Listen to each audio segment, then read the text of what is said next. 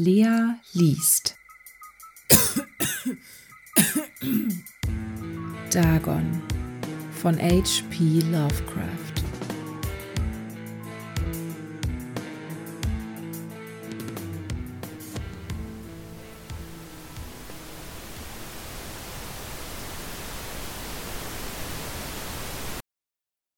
Ich schreibe dies unter heftigen Seelenqualen, denn bis Einbruch der Nacht werde ich tot sein.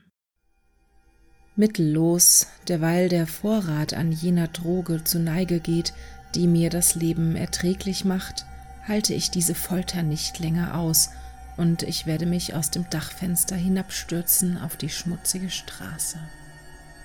Glaubt nicht, ich sei schwach oder verderbt, weil ich morphiumsüchtig bin. Sobald ihr diese hastig hingekritzelten Seiten gelesen habt, werdet ihr vielleicht ahnen, wenn auch nie gänzlich begreifen, weshalb ich vergessen oder tot herbeisehne. In einem der ausgedehntesten und am wenigsten befahrenen Gebiete der Südsee wurde das Postschiff, auf dem ich als Frachtaufseher diente, von einem deutschen Kaperfahrer aufgebracht. Der große Krieg stand damals noch ganz am Anfang, und die Seemacht des Hunnen war noch nicht vollständig zu ihrer späteren Barbarei herabgesunken, so dass unser Schiff rechtmäßig gekapert und wir Crewmitglieder so fair und zuvorkommend behandelt wurden, wie es Kriegsgefangenen der Marine zusteht. Tatsächlich mangelte es unseren Bewachern derart an Strenge, dass ich fünf Tage nach unserer Gefangennahme allein in einem kleinen Boot fliehen konnte, mit Wasser und Proviant für einen beträchtlichen Zeitraum. Als ich endlich auf hoher See und in Freiheit war, hatte ich nur eine vage Vorstellung davon, wo ich mich befand. Navigation ist noch nie meine Stärke gewesen und so konnte ich nur anhand des Sonnenstands und der Sterne ungefähr abschätzen, dass meine Position irgendwo südlich des Äquators lag. Den Längengrad kannte ich nicht und man sah weder Insel noch Küste. Das Wetter blieb gut und ich trieb unzählige Tage ziellos unter der sengenden Sonne, in der Hoffnung, entweder von einem vorbeifahrenden Schiff aufgelesen oder ans Ufer eines bewohnbaren Landes geschwemmt zu werden. Doch weder Schiff noch Land zeigte sich, und ich begann in meiner Einsamkeit auf der wogenden Weite aus grenzenlosem Blau zu verzweifeln. Während ich schlief, änderte sich alles. Die Einzelheiten werde ich nie erfahren, denn mein Schlaf war zwar unruhig und voller Träume, aber beständig. Als ich schließlich erwachte, musste ich feststellen, dass ich bis zur Hüfte in der schleimigen Fläche eines höllenschwarzen Sumpfes steckte, der sich rundum, soweit das Auge reichte, in gleichförmigen Wellen ausbreitete und in dem mein etwas entfernt liegendes Boot gestrandet war. Man möchte meinen, ich wäre angesichts einer so ungeheuerlichen und unerwarteten Veränderung meiner Umgebung zunächst erstaunt gewesen, doch in Wirklichkeit war ich eher verängstigt als verblüfft, denn die Luft und der faulige Boden wirkten so unheilvoll, dass es mich bis ins Mark schauderte. Die Gegend war mit den Kadavern verwesender Fische verseucht und mit anderen schwieriger zu beschreibenden Dingen, die ich aus dem garstigen Schlamm der endlosen Ebene herausragen sah. Vielleicht sollte ich gar nicht erst versuchen, durch bloße Worte die unbeschreibliche Abscheulichkeit zu vermitteln, die in absoluter Stille und unendlicher Leere zu hausen vermag. In Hörweite und Sichtweite gab es nichts als eine riesige Fläche aus schwarzem Schleim. Doch allein die vollständige Stille und Gleichförmigkeit der Landschaft peinigten mich mit übelkeit erregender Furcht. Die Sonne gleiste von einem Himmel, der mir in seiner wolkenlosen Grausamkeit fast schwarz vorkam, als spiegelte er den tintenfarbenen Sumpf zu meinen Füßen. Während ich in mein gestrandetes Boot kroch, wurde mir klar, dass nur eine Theorie meine Lage erklären konnte. Durch eine beispiellose vulkanische Erhebung musste ein Teil des Meeresbodens an die Oberfläche geschleudert worden sein und Regionen freigelegt haben, die seit unzähligen Jahrmillionen unter den unermesslichen Tiefen des Ozeans verborgen gelegen hatten. So groß war die Ausdehnung des neuen Landes, das sich unter mir erhoben hatte, dass ich nicht einmal das schwächste Geräusch einer Brandung vernehmen konnte, mochte ich meine Ohren auch noch so spitzen. Es gab auch keine Seevögel, die sich an den Kadavern labten. Einige Stunden saß ich nachdenkend oder grübelnd im Boot, das auf der Seite lag und ein wenig Schatten spendete, während die Sonne über das Firmament wanderte. Im Laufe des Tages wurde der Boden etwas weniger klebrig und es schien, als würde er in absehbarer Zeit ausreichend trocknen und somit begehbar sein. In jener Nacht schlief ich kaum und am nächsten Tag schnürte ich ein Bündel mit Proviant und Wasser, um mich auf einen Marsch über Land vorzubereiten, auf dem ich nach dem verschwundenen Meer und einer Rettungsmöglichkeit suchen wollte. Am dritten Morgen stellte ich fest, dass der Boden trocken genug war, um mühelos darauf laufen zu können. Der Gestank der Fische war unerträglich, doch ich hatte wichtigere Dinge im Kopf, als dass mich ein so geringes Übel gekümmert hätte, und ich machte mich wacker auf den Weg mit unbekanntem Ziel. Ich kämpfte mich den ganzen Tag stetig nach Westen voran, wobei ich mich an einem weit entfernten Hügel orientierte, der höher als alle anderen Erhebungen über der sich hinziehenden Wüste aufragte. In jener Nacht schlug ich ein Lager auf und am nächsten Tag wanderte ich weiter auf den Hügel zu, obwohl jener kaum näher schien als in dem Moment, da ich ihn zum ersten Mal erspäht hatte. Am vierten Abend erreichte ich den Fuß des Hügels, der sich als weit höher erwies, als er aus der Ferne gewirkt hatte. Ein dazwischenliegendes Tal ließ ihn schärfer von der Oberfläche der Ebene hervortreten. Zu müde, den Hügel zu erklimmen, schlief ich in seinem Schatten. Ich weiß nicht, warum meine Träume in jener Nacht so ungestüm waren, doch ehe der abnehmende und fantastische Dreiviertelmond weit über der östlichen Ebene aufgestiegen war, erwachte ich, in kaltem Schweiß gebadet, entschlossen, nicht erneut einzuschlafen. Unmöglich hätte ich solche Visionen, wie sie mir offenbart wurden, noch einmal ertragen können. Und im Schimmer des Mondes erkannte ich, wie unklug meine Entscheidung gewesen war, tagsüber zu marschieren. Ohne die Glut der sengenden Sonne hätte mich das Fortkommen weniger Energie gekostet. Tatsächlich fühlte ich mich nun kräftig genug, den Aufstieg zu wagen, den ich bei Sonnenuntergang aufgeschoben hatte. Ich schulterte mein Bündel und machte mich auf zum Gipfel der Anhöhe. Ich habe bereits erwähnt, dass die ununterbrochene Eintönigkeit der sich hinziehenden Ebene in mir unergründliche Ängste geweckt hatte.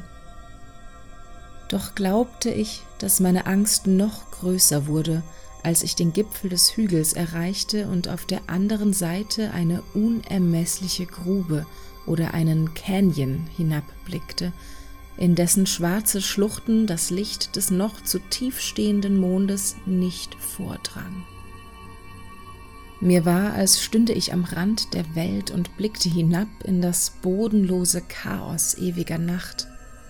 Trotz all meiner Ängste kamen mir Zeilen aus, das verlorene Paradies und Satans furchtbarer Aufstieg durch die formlosen Gefilde der Finsternis in den Sinn.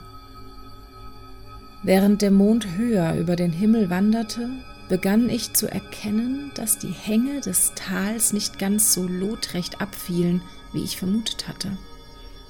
Kanten und vorstehende Felsen boten recht guten Halt für einen Abstieg, während ein paar hundert Fuß tiefer das Gefälle in flacher werdende Stufen mündete. Von einer Eingebung getrieben, die ich nicht gänzlich erklären kann, kletterte ich mühsam die Felsen hinab, bis ich auf dem flacheren Hang darunter stand und in die stygischen Tiefen starrte, in die noch kein Licht gedrungen war. Plötzlich bannte mich der Anblick eines riesenhaften, alleinstehenden Gebildes, das auf dem gegenüberliegenden Hang ungefähr 100 Yards vor mir steil emporragte. Ein Gebilde, das in den eben erst auftreffenden Strahlen des steigenden Mondes weißlich schimmerte. Bald entdeckte ich, dass es sich lediglich um einen riesigen Stein handelte, doch wurde mir deutlich gewahr, dass seine Form und sein Standort unmöglich natürlichen Ursprungs sein konnten. Eine genauere Betrachtung erfüllte mich mit Empfindungen, für die ich keine Worte finde, denn trotz seiner gewaltigen Größe und seiner Lage in einem Abgrund, der sich bereits im Meeresbogen aufgetan hatte, als die Welt noch jung war, erkannte ich ohne jeden Zweifel, dass es sich bei dem seltsamen Gebilde um einen sorgfältig gearbeiteten Monolithen handelte, dessen wuchtige Masse einst von lebenden und denkenden Geschöpfen verziert und womöglich angebetet worden war. Verwirrt und verängstigt, doch nicht ohne einen gewissen Kitzel des Entzückens, wie ihn ein Wissenschaftler oder Archäologe verspüren mag, untersuchte ich meine Umgebung genauer. Der Mond, nun fast im Zenit, schien unheimlich und leuchtend über den aufragenden Stufen, die den Abgrund säumten, und ließ erkennen, dass ein von weit her fließender Strom seinen Boden bedeckte und in beiden Richtungen außer Sicht meanderte, während er mir, als ich am Abgang stand, fast die Füße benetzte. Auf der gegenüberliegenden Seite der Schlucht umspülten die Wellen das Fundament des zyklopischen Monolithen, auf dessen Oberfläche ich nun sowohl Inschriften als auch grob gemeißelte Figuren ausmachen konnte. Die Schrift bestand aus mir unbekannten Hieroglyphen und war anders als alles, was ich je in Büchern gesehen hatte. Sie bestand größtenteils aus symbolischen Darstellungen von Meerestieren wie Fischen, Aalen, Kraken, Krabben, Walen und dergleichen. Mehrere Zeichen stellten offenkundig Meereswesen dar, die der modernen Welt unbekannt sind, deren verwesende Leiber ich jedoch auf der aus dem Ozean aufgestiegenen Ebene bemerkt hatte. Am meisten fesselten mich jedoch die gemeißelten Bildnisse.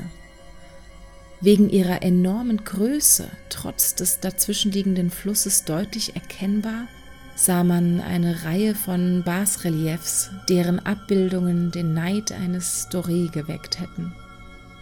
Vermutlich sollten diese Figuren Menschen oder zumindest einen bestimmten Menschenschlag darstellen, obwohl die Wesen wie Fische gezeigt wurden, die sich in einer Meeresgrotte tummelten oder einen monolithischen Schrein anbeteten, der sich anscheinend ebenfalls unter Wasser befand. Ich wage es nicht, die Einzelheiten ihrer Gesichter und Körper zu beschreiben, denn mir schwinden die Sinne, wenn ich nur daran denke. Grotesker als alles, was Poe oder Bulwer sich vorstellen konnten, war ihre allgemeine Gestalt abscheulich menschlich, außer den Schwimmhäuten an Händen und Füßen erschreckend breiten, wulstigen Lippen, glasigen, hervorquellenden Augen und anderen Merkmalen, die ich mir nur widerwillig in Erinnerung rufe. Besonders eigenartig war, dass man ihre Proportionen nicht im Einklang mit dem szenischen Hintergrund gemeißelt hatte. Denn ein Bild zeigte eine Kreatur, die einen Wal tötete, der nicht viel größer dargestellt war als sie. Wie gesagt, bemerkte ich ihre groteske Gestalt und seltsame Größe, folgerte jedoch rasch, dass es sich nur um eingebildete Götter eines primitiven Volkes von Fischern oder Seefahrern handelte, eines Stammes, dessen letzter Nachfahre Äonen vor der Geburt des ersten Piltdown-Menschen oder Neandertalers gestorben war. Von diesem unerwarteten Blick in eine Vergangenheit überwältigt, die sich selbst der kühnste Anthropologe nicht hätte ausmalen können, stand ich nachdenklich da, während der Mond eigenartige Reflexionen auf das Wasser vor mir warf. Dann sah ich es plötzlich. Nur ein leichtes Aufschäumen markierte seinen Aufstieg zur Oberfläche, als das Ding über den dunklen Fluten in Sicht kam. Abscheulich und riesenhaft wie Polyphem sauste es, einem gewaltigen Ungeheuer aus einem Albtraum gleich, zu dem Monolithen, den es mit seinen gigantischen, schuppigen Armen umschlang, derweil es sein grausiges Haupt beugte und eine Art gleichmäßiger Laute ausstieß. In diesem Moment muss ich wohl den Verstand verloren haben. An meinen panischen Aufstieg über Hang und Klippe und meinen fiebrigen Marsch zurück zum gestrandeten Boot erinnere ich mich kaum noch. Ich habe wohl ziemlich viel gesungen und irre gelacht, wenn ich nicht singen konnte. Ich erinnere mich undeutlich an einen heftigen Sturm, kurz nachdem ich das Boot erreichte. Jedenfalls weiß ich, dass ich Donnergrollen und andere Geräusche vernahm, die die Natur nur in ihren wildesten Stimmungen hören lässt. Als die Schatten sich lichteten, lag ich in einem Krankenhaus in San Francisco. Der Kapitän eines amerikanischen Schiffs, der inmitten des Ozeans mein Schiff geborgen hatte, hatte mich dorthin gebracht. Im Fieberwahn hatte ich viel geredet, doch stellte ich fest, dass man meinen Worten wenig Beachtung schenkte. Keiner meiner Retter hatte je von aufsteigendem Land im Pazifik gehört, und ich hielt es nicht für notwendig, auf etwas zu beharren, von dem ich wusste, dass sie es nicht glauben würden. Einmal stöberte ich einen berühmten Ethnologen auf und amüsierte ihn mit kauzigen Fragen über die uralte Philisterlegende von Dagon, dem Fischgott. Da ich jedoch bald merkte, dass er nicht die geringste Vorstellungskraft besaß, belästigte ich ihn nicht weiter damit.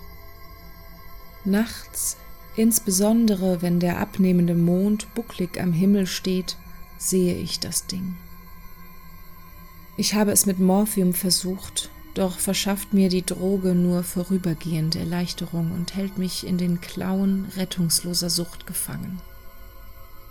So will ich nun allem ein Ende machen, nachdem ich einen vollständigen Bericht verfasst habe, der meinen Mitmenschen als Information oder zur Belustigung dienen mag. Oft frage ich mich, ob das alles nicht nur ein bloßes Hirngespinst gewesen ist, eine Ausgeburt des Fiebers, als ich nach meiner Flucht von dem deutschen Kriegsschiff in dem offenen Boot unter einem Sonnenstich litt und fantasierte.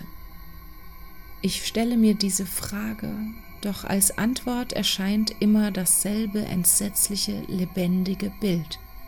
Ich kann nicht an die Tiefsee denken, ohne angesichts der grausigen Dinge zu erschaudern, die im selben Moment vielleicht über ihren schleimigen Grund kriechen und krabbeln, ihre urzeitlichen Steingötzen anbeten und unter dem Meer ihre abscheulichen Abbilder in Obelisken aus wasserdurchtränktem Granit meißeln.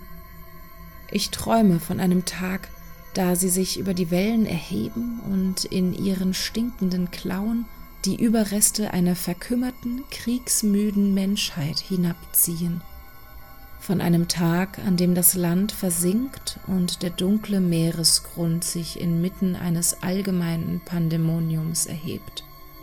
Das Ende ist nah. Ich höre ein Geräusch an der Tür, wie von einem gewaltigen, glitschigen Körper, der sich dagegen stemmt. Er wird mich nicht finden. Herrgott, diese Hand. Das Fenster. Das Fenster.